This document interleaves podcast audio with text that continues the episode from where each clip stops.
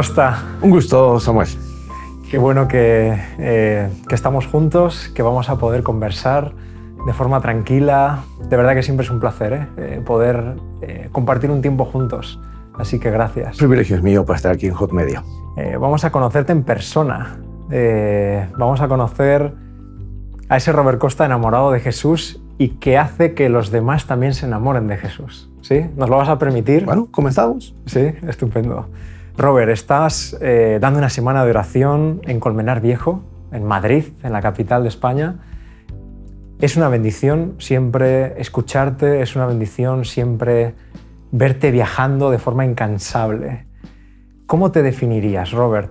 Eh, ¿Quién es Robert Costa para los que no te conocen? Bueno, en primer lugar, estoy feliz de estar eh, de regreso aquí en España, la tierra de mis antepasados. Mi abuelita de aquí del norte, Bilbao, mi abuelo de Biarritz, el otro de Portugal, así que 75% soy de esta tierra, por lo menos parte de la sangre.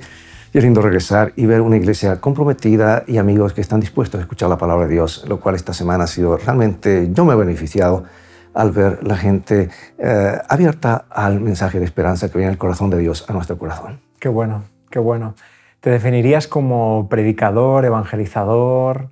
Eh, ¿cómo, definirías tu No sé cómo definiría, simplemente un seguidor de Jesús que tiene la pasión, de compartir las buenas nuevas de nuestro Maestro y emular la vida de Jesús en todo lo que sea posible. Falta muchísimo, muchísimo. Sin embargo, ah, podemos hacer la diferencia en la vida de muchas personas con un mensaje que viene de la palabra de Dios, que llamo el manual del fabricante, porque es un manual completo de salud, finanzas, relaciones personales, eh, eh, cosas espirituales. Así que es un libro que nunca envejece y un libro que cambia vidas. Bueno, ¿y ha cambiado la tuya?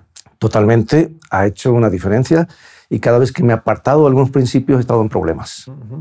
¿Cuándo dirías que, que fuese el fue el momento en tu vida en el que Quizás no, haya sido un momento puntual. ¿eh? Hay personas que no tenemos como un momento de, epifanía en el que se nos aparecen ángeles y, escuchamos trompetas, pero ¿hay, ¿hay, algún momento, ocasión en el que tú recuerdas que ese mensaje bíblico impactó de forma brutal en tu vida y, bueno, te ha ido convirtiendo en esa persona, director eh, y orador de escrito está, eh, predicador asociado en la conferencia general, en fin.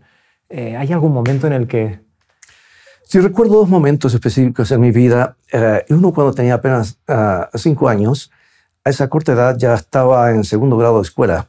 y ya sabía leer, escribir, multiplicar y más, porque tuve un homeschool en eh, escuela en la, en la, casa y mi madre nos adelantó. Claro, era para mi hermano dos años mayor que yo, pero yo escuchaba, así que aprendí junto con él. Fuimos a la escuela y entramos al mismo grado. Por lo tanto, cuando llegó un predicador hablando y contando las, las historias de lo que él estaba haciendo entre los indígenas en el Amazonas, en la selva del Perú, entre el límite con Brasil, y cómo Dios estaba obrando y las vidas siendo cambiadas, trayendo esperanza, sanidad, porque era enfermero y a la vez pastor, eh, me impresionó tanto. Yo, yo quiero un día servir a Jesús. Y le dije al predicador, cuando hice un llamado, yo quiero ser misionero. Y me regaló un librito que cambió mi vida, el librito de la historia de la vida de David Livingstone. Lo leí todo. En apenas un día lo leí todo. Un libro pequeño, por supuesto. Y me impresionó tanto. Digo, yo quiero servir al Señor. Entonces, después, en la época difícil, en la adolescencia, uno pues se separa, todos esos problemas, tipo ese hijo pródigo, ¿verdad? Y fue justamente estudiando, pasé frente a una congregación, escucho cantar, entro y digo, ¿qué estoy haciendo yo? Perdí mi tiempo, arriesgando mi vida. Y allí el mensaje llegó a mi corazón y dije, yo quiero regresar al camino, regresar al camino. Entonces me gozo en poder servir al Señor. Con todos mis defectos y problemas, sin embargo, es un privilegio poder servir al Señor. Y allí, pues, Dios fue abriendo puertas para poder compartir el mensaje de esperanza. Esos han sido los dos momentos que recuerdo en mi vida, que fue el cambio, uno un llamado y el otro un regreso. Un regreso. Eh, y en ese viaje en el que el Señor te puso, ¿no? esa vuelta al camino que no es ni más ni menos que Jesús, eh, has tenido la oportunidad a través del Espíritu trabajando en ti, ¿no? Eh, de llevar a muchos otros al regreso con Jesús. Y estamos en, un escenario eh, que lo hemos escogido a propósito porque te representa. ¿Cuántos de estos países has visitado? Bueno, si me hacen la pregunta al revés, sería más fácil contestar. me faltan 30 países para conocer. En realidad, y es difícil viajar a un mundo redondo realmente, porque cuando viajas hacia un lado, pierdes un día. Sales de, por ejemplo, yo vivo en Estados Unidos, salgo de ahí hacia Japón o el Oriente y voy por el Pacífico, pierdo un día. Resulta que después cuando viajas de un lugar a otro, eh, es interesante, salgo de Sydney, Australia, el viernes a las 4 de la tarde y llego a Los Ángeles, California, el mismo viernes a las 11 de la mañana. Entonces uno llega antes de haber salido. Y, a veces eso lo descontrola un poco, pero lo interesante es que uh, tantos países, sí, eh, Dios ha abierto la puerta para predicar y no se trata de que no tienen tanto dinero para viajar y demás, sino que a veces uso mis millas, mis eh, kilometraje de, de, vuelo frecuente y a veces, eh, si no hay, pues dormimos en un asiento del, del aeropuerto, donde sea. Eh, me gusta pues eh, yo pienso que el llamado al ministerio no es un llamado a pasar bien, sino un llamado al sacrificio, un llamado al servicio. En cada país del mundo, no importa la cultura que sea, las necesidades son las mismas. El ser humano tiene un vacío, una necesidad de, de algo, y Dios puede llenar ese vacío. Mm. Por eso cuando vamos a diferentes países, diferentes culturas, diferentes alimentos, diferentes costumbres, calor, frío, eh, hay un mensaje que Dios tiene, porque la Biblia es para cada ser humano, es el manual del fabricante. Y es lo maravilloso poder compartir un mensaje para este tiempo, para todos los tiempos y para cada persona. Bueno, hace, eh, nos conocimos creo que hace unos cuatro años, algo así. Eh, recuerdo que bueno, estuvimos cenando en, mi casa con, con, Loida, mi esposa, mi hijo Lucas, por aquel entonces, que era un, un bebecito. Y hubo una frase que me dijiste que me impactó, todavía me acuerdo hoy porque eres incansable, eres incombustible, eh, Robert. Eh, siempre viajando, constantemente sirviendo a la iglesia, a la gente. Y me dijiste, ya tendré tiempo de descansar en el milenio. y esa, esa frase, esa expresión se me, se me quedó clavada como una vida de servicio. Es que esto para mí no es un trabajo, no es un empleo, no es un horario de, oficina de, de, de 8 a 5 de la tarde, no es un trabajo tiempo completo y yo disfruto de él. En otras palabras, yo estoy toda mi vida de vacaciones porque disfruto lo que hago y cuando disfrutas lo que haces no te cansas. Y bueno, vengo un poquito los genes, tal vez uh, venga un poquito de mi familia. Mi papá ya tiene 105 años y ya yo le digo, ya pasó al club de los dinosaurios. Pues tal vez van a filmar, no sé, Jurassic Park número 4 o 5 con él. Hasta los paleontólogos están por declarar persona de interés, ¿verdad? Pero el punto es este, que él todavía no usa lentes a esa edad, sigue activo, eh, compartiendo el mensaje. Ha sido una inspiración para mí, para mi vida, justamente el seguir la, carrera ministerial. Fue un, eh, pastor, ah, pero siempre comprometido en dar el mensaje. Y sí, toda la familia ha pasado los 100 años, así que yo no sé qué han comido. Yo quisiera llegar a la mitad, por lo menos. pero el punto es este. Cuando tú disfrutas de algo y, ves los resultados y ves, no hay nada que traiga más gozo, más felicidad que ver personas respondiendo a la invitación de Jesús. Y eso a mí me llena de gozo, me reenergiza. Y por otro lado, yo quiero decir a los eh, televidentes, hay un poder sobrenatural, es el poder del Espíritu Santo. Nos preguntamos cómo Jesús hacía para pasar la noche en oración, la noche en vela, sin y al otro día salir a servir, a caminar por esos caminos polvorientos, a estar con la gente, no se cansaba. Y yo veo claramente que estaba lleno del Espíritu Santo mm. y el Espíritu Santo proveía fuerza física y espiritual. Así que por eso digo, si nosotros fortalecemos esta área, siempre estamos con el área mental, prepararnos para servir a Dios y a la humanidad, el área física con nuestro físico, pero si el área espiritual no está atendida, todo lo demás empieza a colapsar. Y si atendemos esas tres cosas, poniendo eso como base sólida, la espiritual, lo demás, el edificio ah, va a perdurar y vamos a llegar a ser una bendición para los demás. Yo tengo mucho, mucho que aprender todavía, sin embargo, eh, el área espiritual para mí es clave. Por eso, ¿y dónde ir para conocer más de esto? La palabra de Dios, la Biblia. ¿Tienes alguna rutina de, de estudio, de oración, eh, de ejercicio que te ayude a mantenerte en, esta línea, no solo física, sino en esta línea espiritual de conexión con Dios. Sí. que puede ayudar a, quienes nos están viendo y escuchando. Sí, correcto. Eso, eso es vida para la vida del ser humano. Dos cosas, el cuidado físico y el cuidado espiritual. Yo tomo muy en serio. Tal vez la alimentación tengo que mejorar un poquito en eso porque al viajar por tantos lugares uno a veces no sabe lo que come, ¿verdad? Sin embargo, el ejercicio, yo tengo, ayer corrí los 12 kilómetros me entusiasmé, creo que llegué a 13 kilómetros. Este, me gusta el ejercicio. Ah, y el área espiritual, te cuento lo que me ocurrió cuando tenía unas iglesias ah, que comenzaron a crecer, como en unos lugares más ateos de los Estados Unidos, con 69 miembros, y después de siete años éramos alrededor de 700 miembros, sin haber gastado un dólar, porque hay algo, principios en la palabra de Dios que ayuda al crecimiento. Y yo me estaba ahogando en problemas y juntas y, y reuniones y, y, diferentes actividades. La mayoría eran jóvenes, yo tenía 40 años, todos tenían de 30 años para abajo. O sea que siempre me gustó trabajar con los jóvenes, uno se siente más jóvenes. Cuando le preguntaron a un doctor en Loma Linda, California, eh, a los 90 años seguía operando en, el quirófano y demás, eh, ¿cuál es el secreto? Le dijo National Geographic para ser madre tan joven. Primera eh, regla es, nunca te juntes con los viejos, júntate con los jóvenes. Pero no quiero despreciar eso. los de mayor edad tienen gran experiencia. Yo los admiro realmente, como admiro a mi papá ya con 105. Pero el punto es este, que dije, me estoy ahogando un problema, yo sé lo que tengo que hacer a veces uno tan ocupado ahora en las cosas de Dios, en la obra de Dios. Me vino algo a la mente, algo extraño que no había surgido antes. Diezmar mi tiempo para Dios. Diezmar, el día tiene 24 horas. ¿Por qué no tomar dos horas y fracción para Dios? No para preparar sermones, no para ah, asuntos administrativos de la iglesia, sino para que Dios me hable por su palabra. Yo hablarle en oración, de los libros inspirados, Santo Libro, Déjame decirte que esa misma semana comenzaron a ocurrir milagros que yo no, no me imaginaba. Ahora comienzan las cosas a solucionarse de una forma tan bien y tan fluido los, las cosas, Iván, que, porque es bíblico, busca primero el reino de Dios y las demás cosas vendrán por añadidura. Y me ayudó esa experiencia. No digo que es hecho, pero lo hice por ocho años, no digo que lo estoy haciendo ahora, pero dedico tiempo. Y si no puedo porque tengo compromisos muy tempranos o estoy en el avión y demás, pero siempre saco un momento para que Dios me hable porque eso es vida para nuestras vidas. Bueno, cuando, cuando pones a Dios en el primer lugar es como que el resto de cosas van reordenándose, ¿sí? toman su lugar eh, y, dedicar ese tiempo, que cada vez es como que vivimos en una sociedad más acelerada, tenemos poco tiempo pero no es real, porque tenemos poco tiempo para algunas cosas, para otras tenemos todo el tiempo del mundo. Asunto de prioridades, ¿verdad? Exacto, entonces es una cuestión de prioridades. Correcto. Y Dios debe ser la primera, desde luego, en nuestra vida. Claro, mira, nuestro corazón está latiendo por esa energía que viene del trono de Dios, que nos mantiene con vida. Dios nos crea, Dios nos redime, Dios nos sustenta. Dependemos tres veces de Él, por creación, por sustentación y por redención.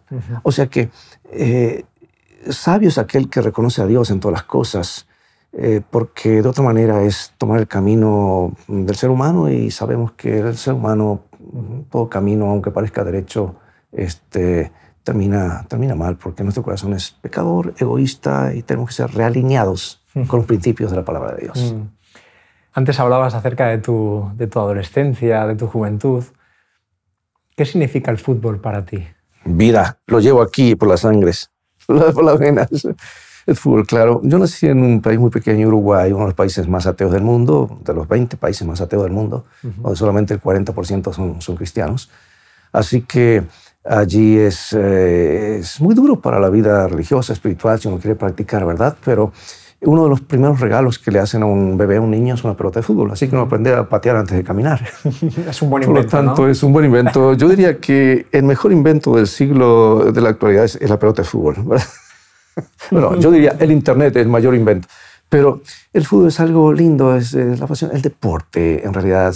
Siempre fui llamado al deporte. Me acuerdo cuando nos enviaron a la academia para estudiar música y estuvimos tres años. Pero esos tres años no sé cuántas clases fui, creo que contaba con los dedos, porque no escapábamos con mi hermano a jugar fútbol y a practicar otros deportes, y, en fin. Así que me gusta mucho el fútbol. Eh, además, hubo un tiempo que, mm, mira cómo son las cosas. A veces eh, y quiero decir especialmente a los jóvenes, ¿cuántos dolores de cabeza, problemas podemos evitarnos si le preguntamos a Dios, Señor, ¿qué quieres que haga? Y yo estudiando teología, puedes imaginarte, estudiando teología el último semestre, en ese tiempo estaba viviendo en Venezuela, había estudiado periodismo primero allá, y regresé, fui a Argentina a estudiar teología, en el último semestre digo, no, fútbol es mi carrera, pagaban bien, jugaba por contrato cuando regresaba yo a los veranos. Por lo tanto, este es, es mi pasión. Y es más, una vez que termine ya de cierta edad, ya tenía mis planes, uh, director técnico y, o preparador físico, alguna cosa. Pero me, me olvidé preguntarle a Dios si esta era su voluntad. Bueno, llegué tarde a un partido, calentamiento, falta de calentamiento y más, y a correr y pues un desgarro muscular, o no sé si fue un infarto, no sé, algo en el músculo, una mala operación. Total es que un error médico, me corta el nervio ciático a esta altura y quedé paralítico de aquí para abajo, mi pierna goleadora. Wow. Me enojé con Dios, con el médico, con medio mundo, un mes en el hospital, a punto de cortarme la pierna. Y siempre nos preguntamos por qué, por qué, por qué. Desde entonces yo he cambiado la pregunta ¿para qué? Porque si estamos en las manos de Dios, Dios va a transformar aún los problemas, maldiciones en bendiciones. Y cuando miro para atrás digo, gracias Señor, hiciste lo correcto al momento correcto. Quién sabe, me hubiese salido, me hubiese apartado, tal vez no estaría con vida, porque el ritmo que llevaba era un ritmo alocado. Sin embargo, Dios tiene otros planes y me gozo de que Dios abre una puerta para poder servirle. Por eso, la gran pregunta de la vida, Señor, ¿qué quieres que haga? No sé si tenga muchas arrugas. Bueno, alguien dijo, no diga arrugas, diga línea de expresión, me dijeron, ¿verdad? Pero al mismo tiempo, eh, mucho dolor de cabezas, aún suicidios, aún desengaños. Buscar a Dios, que Dios guíe nuestra vida, porque en sus manos Él va a transformar aún lo peor en lo mejor. Si Él tuvo la solución para el problema de la muerte, la tumba está vacía, también tiene la solución para el problema de los vivos. Por eso para Dios no es nada imposible. Yo agradezco a Dios de que a veces nos jala la oreja, ¿verdad? Y a veces nos llevará a rengo al reino de los cielos, pero Dios tiene un propósito para cada uno. ¿Cuántos problemas podemos evitarnos si seguimos el manual del fabricante?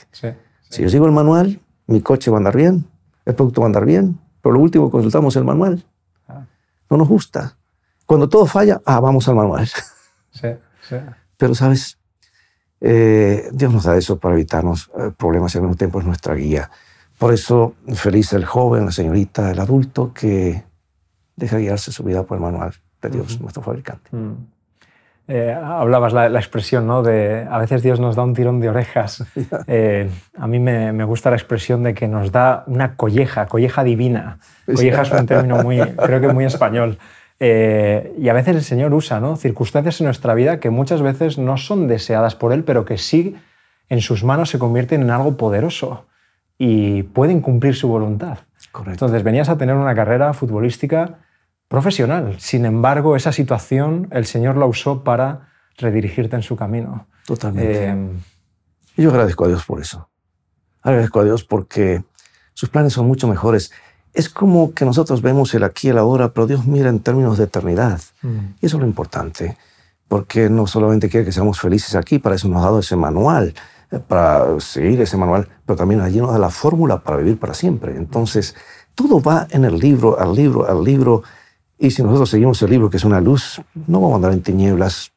La luz sería terrible andar sin luz, pero cuando hay luz este, sabemos qué evitar, qué no hacer, y la palabra de Dios nos, nos guía pero es, es maravilloso. Y cuando miro para atrás, ya a esta edad, cuando ya han pasado algunos años y algunas décadas y uno ya ha quemado ya tres cuartas partes del tanque, ¿verdad? Uno mira para atrás. ¿Y qué puede decir a la, a la juventud hoy? Yo digo, busca al Señor, busca al Señor. Eh, pon tu vida en armonía con Dios. Busca los principios. Esa es la mejor alternativa para cada ser humano. Bueno, y aceptemos esos momentos de tirón de orejas que el Señor nos da eh, quizás a través de la Biblia, a través de otras personas, a través de un momento de oración en el que Él nos habla. Eh, tenemos que ser receptivos a ese, a ese, mensaje y eso quizás nos exige en algunos momentos quitar ruido de nuestra vida. Vivimos en una, en una, sociedad en la que hay, hay, muchas interferencias para hablar con Dios. Yo creo, oh, Samuel, que Dios tiene un momento para cada persona. Dios nos ama tanto. Es más, antes de haber nacido, ya envió a su Hijo para morir por nosotros. Eso es lo que dice el Santo Libro, la Biblia, y yo agradezco a Dios por eso.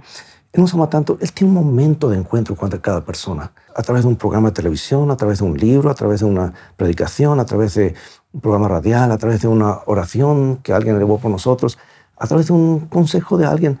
Dios tiene un momento de cambio, el antes y el después. Y qué lindo estar sensibles y al mismo tiempo atentos a las indicaciones de su providencia, porque Él quiere lo mejor para nosotros. Dios no es un Dios lejano, Dios está presente un día nuestros ojos serán abiertos a la realidad del mundo invisible y veremos cara a cara. Pero tenemos que aprender a confiar por fe de que sus caminos son mejores y al mismo tiempo eh, de él depende nuestra vida. De paso, ¿qué son 60, 70 años o 105 como mi padre comparado a la eternidad que Dios tiene por delante? Y a veces elegimos el aquí y el ahora cuando hay un mundo por delante. Por eso Dios nos presta este estos años de vida para hacer la decisión correcta. En todos estos países por los que has viajado, eh, claro, si te pregunto por uno en especial que sea el que más te ha impactado, bueno, hay muchos que me han impactado, pero mayormente lo que me ha impactado es, es, justamente lo que Dios está haciendo en, el corazón de las personas en, algunos países. Por ejemplo, la India. Uh en la India en repetidas uh, ocasiones, ocasiones y allí en la India ahora hay un equipo del programa escrito está o It is Written que, de médicos que están operando unas 600 personas por semana de la vista, cataratas, devolviendo la vista, pero sobre todo dándole la visión espiritual, comprendiendo que tiene un plan para ellos y ese es un programa de voluntariado que están haciendo muchos médicos y ya lleva varios años, se llama Ojos para India. Mm. Y después lo que me llamó la atención también fue en el Kalahari, en, Namibia.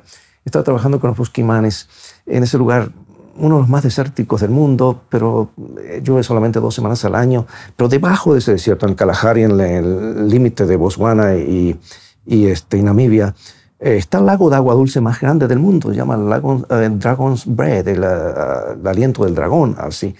Y hay que cavar 20, 30 o 60 metros, de acuerdo al terreno, y allí sale agua fresca, pura, hermosa. Entonces fuimos a dejar pozos de agua eh, con baterías solares y, dejar, y dejamos 100 pozos de agua para los nativos allí, pero también fuimos a dejarle el agua de vida, la palabra de Dios, en unas radiecitas que llamamos God Pods, que son unas MP3 donde está toda la Biblia en su propio idioma, que no existe en forma escrita, solamente en forma oral.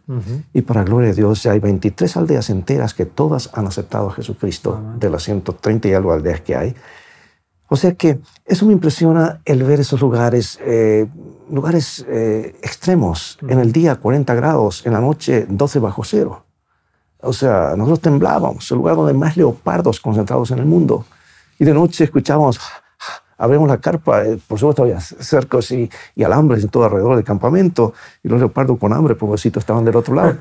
Olían carne. Correcto, entonces este, esas cosas de dedicar allí un mes para estar con estas personas, llevamos 24 toneladas entre medicina, ropa y diferentes cosas para ayudar a las personas.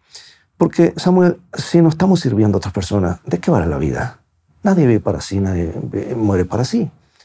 Y el mayor gozo es servir, dar, seguir el ejemplo, emular lo que Jesús hizo. Allí fuimos a servir sin esperar nada a cambio, porque dar por el hecho de dar es lo que Dios tiene en cuenta al mismo tiempo, finalmente ha de recompensar ese espíritu de generosidad. Y hemos visto cosas maravillosas, vidas cambiadas, de paso, el actorcito este que la serie esa, tal vez alguno habrá visto, Los dioses deben estar locos. Bueno, él aceptó a Jesús, fue bautizado y fue maravilloso eh, la conversión de él, ya falleció hace algunos años. Sin embargo, el Evangelio llega a diferentes personas y produce un cambio, desde caníbales que hmm. están ahí en las islas del Pacífico, transformados en misioneros. Ese libro sobrenatural cambia vidas ese libro ha cambiado mi vida. Me da un sentido de misión, de poner a Dios y a los demás primero. Y Dios se va a encargar de nuestras añadiduras. Bueno. Eh, ¿Algún plato de comida favorito? Bueno, te voy a decir, mi plato favorito es el español, porque mi abuelita no había como la comida de mi abuelita, la comida ah. española, la tortilla ah. y otra comida especial es el gnocchi, que viene más de Italia. Son mis dos platos favoritos. bueno. Nosotros tomamos vegetales, frutas, la casa nuestra parece una frutería, en realidad hay frutas de toda clase todo el tiempo. Así que, ¿sabes lo que es la palabra devorar? sí, sí, sí. ¿Sabes? Bueno, pon una tortilla delante de mí, eso es lo que significa devorar. No lo vamos a grabar en vídeo esa parte para... Vamos a dejarlo No, no definitivamente no. Después. Pero es, es, hay algo especial. Claro, uno se cría con eso, ¿verdad? Y, ya le toma el gusto. Así que al regresar a España, lo primero es dónde está la tortilla. tortilla así que lo lamento, en el hotel donde estoy no le queda para muchos otros. Así que... Pero dejo alguna allí de muestra, ¿verdad? Para que... que la gente también tenga la oportunidad de, de probarlo. Eh, Robert, háblame de tu familia. Bien, uh, nacimos en un hogar cristiano, ya de tercera, cuarta generación. Uh, somos tres hermanos varones. Uno es ministro, pastor, el otro es un líder dedicado más en la construcción, este, asuntos así de manuales y edificios y demás. Y uh, mi padre todavía vive, mi mamá falleció la semana pasada, estoy casado ya por 40, van a ser 46 años. No llegaron los hijos, así que esa es mi familia, eh, básicamente, y ambos estamos ocupados dedicándonos a servir al Señor en diferentes partes. Ella encargada de la Radio Mundial Adventista como la encargada de Relaciones Públicas y un servidor uh, ayudando a la Iglesia Mundial, nuestra iglesia, en el área de evangelismo. Así que eh, esa nuestra familia, nos comunicamos, ya el WhatsApp ha cortado distancias y tenemos, eh, nos pasamos muchos mensajitos y ahí estamos en comunicación todo el tiempo. Decías antes que, que tu papá ha sido una inspiración para ti. Totalmente. Em, ¿Hay alguna otra persona, además, eh, que te haya impactado, que haya sido como, wow, eh, que hayas respirado su aire y, oye, me ha inspirado, ¿no? Quiero seguir adelante con mi misterio por esto. Una persona que realmente me ha inspirado, con quien trabajé muchos años juntos, es el pastor Mark Finlay. Una persona que ama a las personas, ama el compartir la palabra de Dios y que no le importa hacer cualquier sacrificio con tal de compartir la palabra. Ha sido una inspiración en mi vida. Y cuando trabajamos juntos en el programa It is Written, escrito está, eh, por cuánto, como por 10 años más o menos. Y todavía seguimos trabajando juntos en donde estamos allí. Y realmente sus principios, una persona muy espiritual, realmente una inspiración, da gusto estar con él. Uno sale allí motivado, reenergizado al ver él y su esposa, su dedicación, su entrega, su entereza en compartir este mensaje. Sin fines de lucros, totalmente, simplemente por dar, para hacer a la gente que sea feliz y que se prepare para el reino, el reino eterno de Dios, ¿verdad? Así que eh, mi padre fue una gran inspiración. Ha habido otras personas como maestros en nuestras escuelas cristianas que han hecho una gran diferencia, eh, maestros de teología, maestros en la escuela primaria, secundaria, pero últimamente, eh, en resumen, dos personas vienen. Mi papá, realmente una inspiración, él ayudó a plantar eh, no sé cuántas congregaciones de pequeño, eh, crecimos en el ambiente y al mismo tiempo, ah, luego, más adelante, Dios puso en el camino al pastor Finlay y ha sido una inspiración en mi vida. Buenísimo. ¿Qué significa para ti ser adventista del séptimo día? Adventista del séptimo día, ese nombre comprende dos cosas eh, maravillosas. Adventista, uh, creemos en el advenimiento de Jesús, la esperanza de los siglos. Cuando este paréntesis, dolor, sufrimiento, muerte, ha de terminar para siempre, de lo cual el sábado viene a ser un pedacito de esa eternidad que lo disfrutamos cada semana, que nos recuerda el descanso eterno que Dios ha dado a sus hijos. Y Adventista, Jesús viene. Y cuando miramos las cosas como están en el mundo, este vórtice descendente que va tan rápido y las señales que Jesús nos dejó que han ocurrido en el camino, vemos que nos falta mucho tiempo más. Por eso la urgencia de predicar el Evangelio a todo el mundo para que las personas tengan la oportunidad de, elegir y prepararse para lo que viene. Porque habrá solamente dos grupos, no miles de iglesias como ahora, sino salvados o perdidos. Y eso hará la diferencia en el mundo, la decisión que hoy tomemos en cuanto a ¿Cuál es mi esperanza? ¿Cuál es mi prioridad? Si Jesús está en mi vida, tengo esa esperanza que Él viene. Y del séptimo día, porque recuerda que Jesús es el dueño, creador de ese planeta, creó todo en seis días, reposó el séptimo. Le dice, yo soy el creador, tú eres mi criatura. Y si me reconoces como creador, entonces este día, por eso dice el mandamiento, acuérdate, acuérdate. Y lo lindo es que acordarse, porque ese día tiene tres cosas especiales. Dios dice, quiero bendecirte, quiero que tengas reposo y la santificación. Tres cosas al comienzo, que hoy son nuestras también los tres regalos de Dios. Así que yo le digo a la gente, amigos, eh, escuchemos la voz de Dios.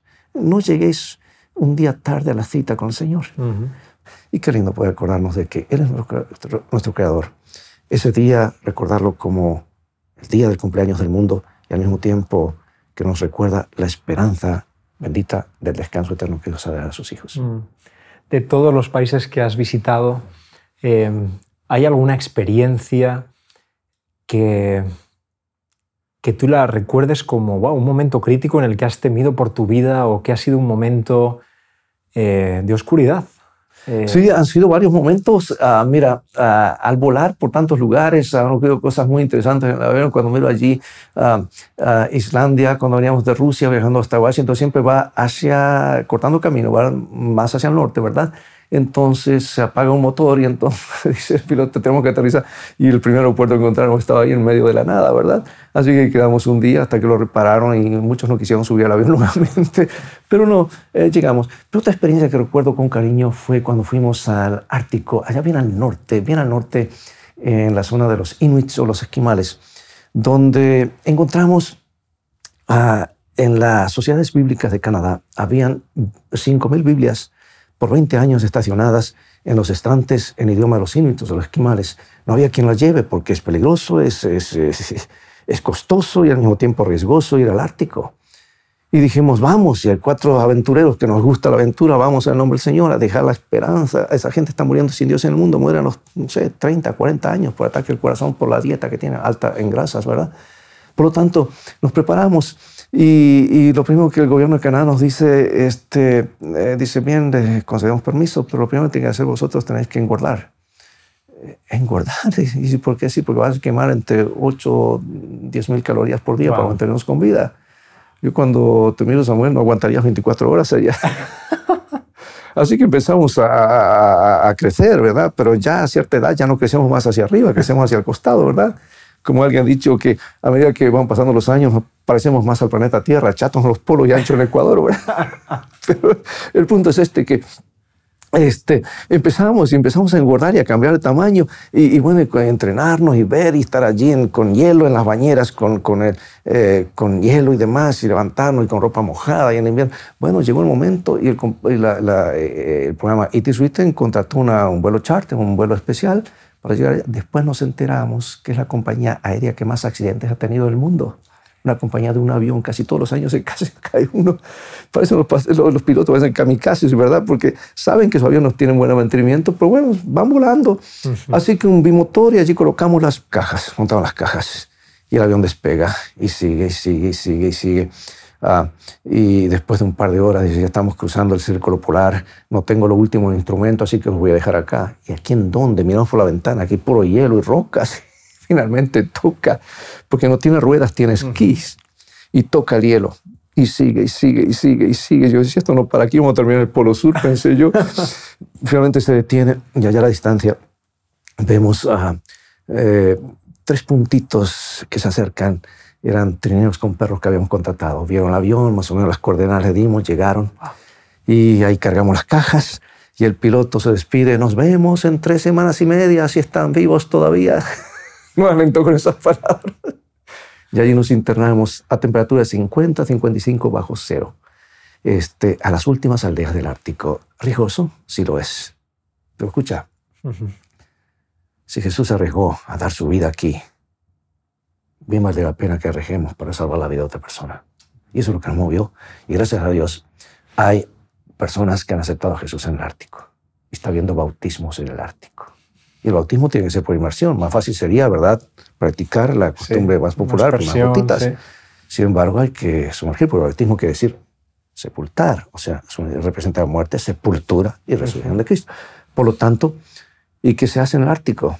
Pues has visto cómo hacen los pescadores en esos lugares, se les cortan el hielo, ¿verdad? Con una, sierra allí. Entonces sacan ese casquete de, hielo, le atan al candidato una soga alrededor, el pastor no se mete al agua. allí pronuncia la bendición, lo baja, sale congelado, pero sale un hijo de Dios. Wow. Bueno, recuerdo eso con mucho cariño. Y lo haría otra vez, realmente, porque hemos estado en lugares extremos, en la India, temperatura de 50 grados por un mes entero, 50 sobre cero, por supuesto, con 70-80% de humedad, y allá a 55 bajo, bajo cero. Es riesgoso, sí, pero ah, yo digo una cosa, uh, yo prefiero entregar mi vida en favor de otros, por la salvación de otros, y no quedarme sentado en la casa mientras ver un mundo perdiéndose sin esperanza. Y es lo que me mueve para llevar este mensaje a otras personas. y, una de las cosas que he encontrado que es una, un área poderosa son las comunicaciones. Yo puedo ir en persona a muchos lugares, pero hoy a través de los medios puedo estar alcanzando a millones. De hecho, en pocos segundos el mundo sabe lo que está pasando en esta parte del mundo, en la otra parte del mundo. Y qué lindo utilizar estos medios para poner mensaje. Por eso, cada lugar donde hay jóvenes que están dispuestos a los medios, todo mi apoyo, todas mis oraciones para apoyarlos, porque eh, los medios en esta batalla espiritual que tenemos, yo lo considero como la fuerza aérea en una batalla. Mm. Deja caer las bombas. Y el que tiene la fuerza aérea es cuestión de tiempo, siempre va a ganar. En una batalla en el mundo eh, pues, militar. Y en el mundo espiritual, la guerra espiritual también se deja, se prepara el terreno. para que luego la infantería, la iglesia local, los hermanos, las personas, esas personas que Dios ha estado preparando a través de los medios con ese mensaje, respondan al llamado del Señor. Y eso es lo lindo de poder estar en este tiempo de alta tecnología, con todos los elementos, utilizarlos para traer esperanza. Y te agradecemos ¿eh? desde Comedia porque siempre contamos con, con tu apoyo. Es un gusto. Tengo una última pregunta. Estamos en conversación, podríamos aquí estar mucho más tiempo, pero ya tenemos que ir acabando. Pero no quiero acabar sin, sin preguntarte. Escrito está.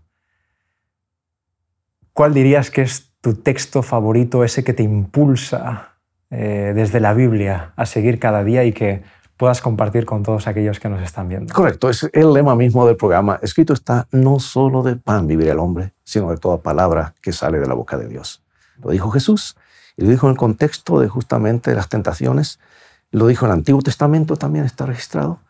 Y hoy es una fuente de esperanza para ver a la gente que hay más que el aquí y el ahora. Hay algo que Dios provee, el pan espiritual, necesitamos para nuestra alma porque son esa, ese es el alimento que nos permitirá vivir para siempre.